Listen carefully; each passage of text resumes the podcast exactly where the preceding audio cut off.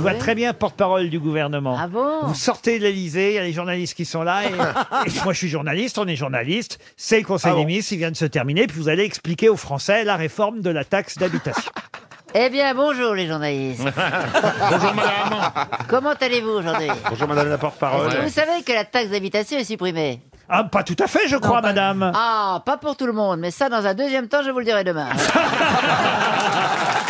Alors, on peut faire un test sur une autre réforme, alors peut-être qu'est-ce qu'il y a d'autre comme réforme importante Elle est faite pour ça, on sent qu'elle est faite pour ça. hein. Le droit à l'erreur. Eh, Eh bien, Dites-nous, vous eh, pouvez-vous nous dire ce qui a été décidé par rapport au droit à l'erreur Eh bien, vous avez droit à l'erreur. Ça peut arriver d'oublier un zéro, par exemple. Et Quand on- la ligne est- arrive au bout, on oublie le zéro, Et- ou alors on et- le marque sur le buvard qui est en dessous. Et on- Eh ben, vous avez le droit. Eh ben, ça promet. hein. Voilà.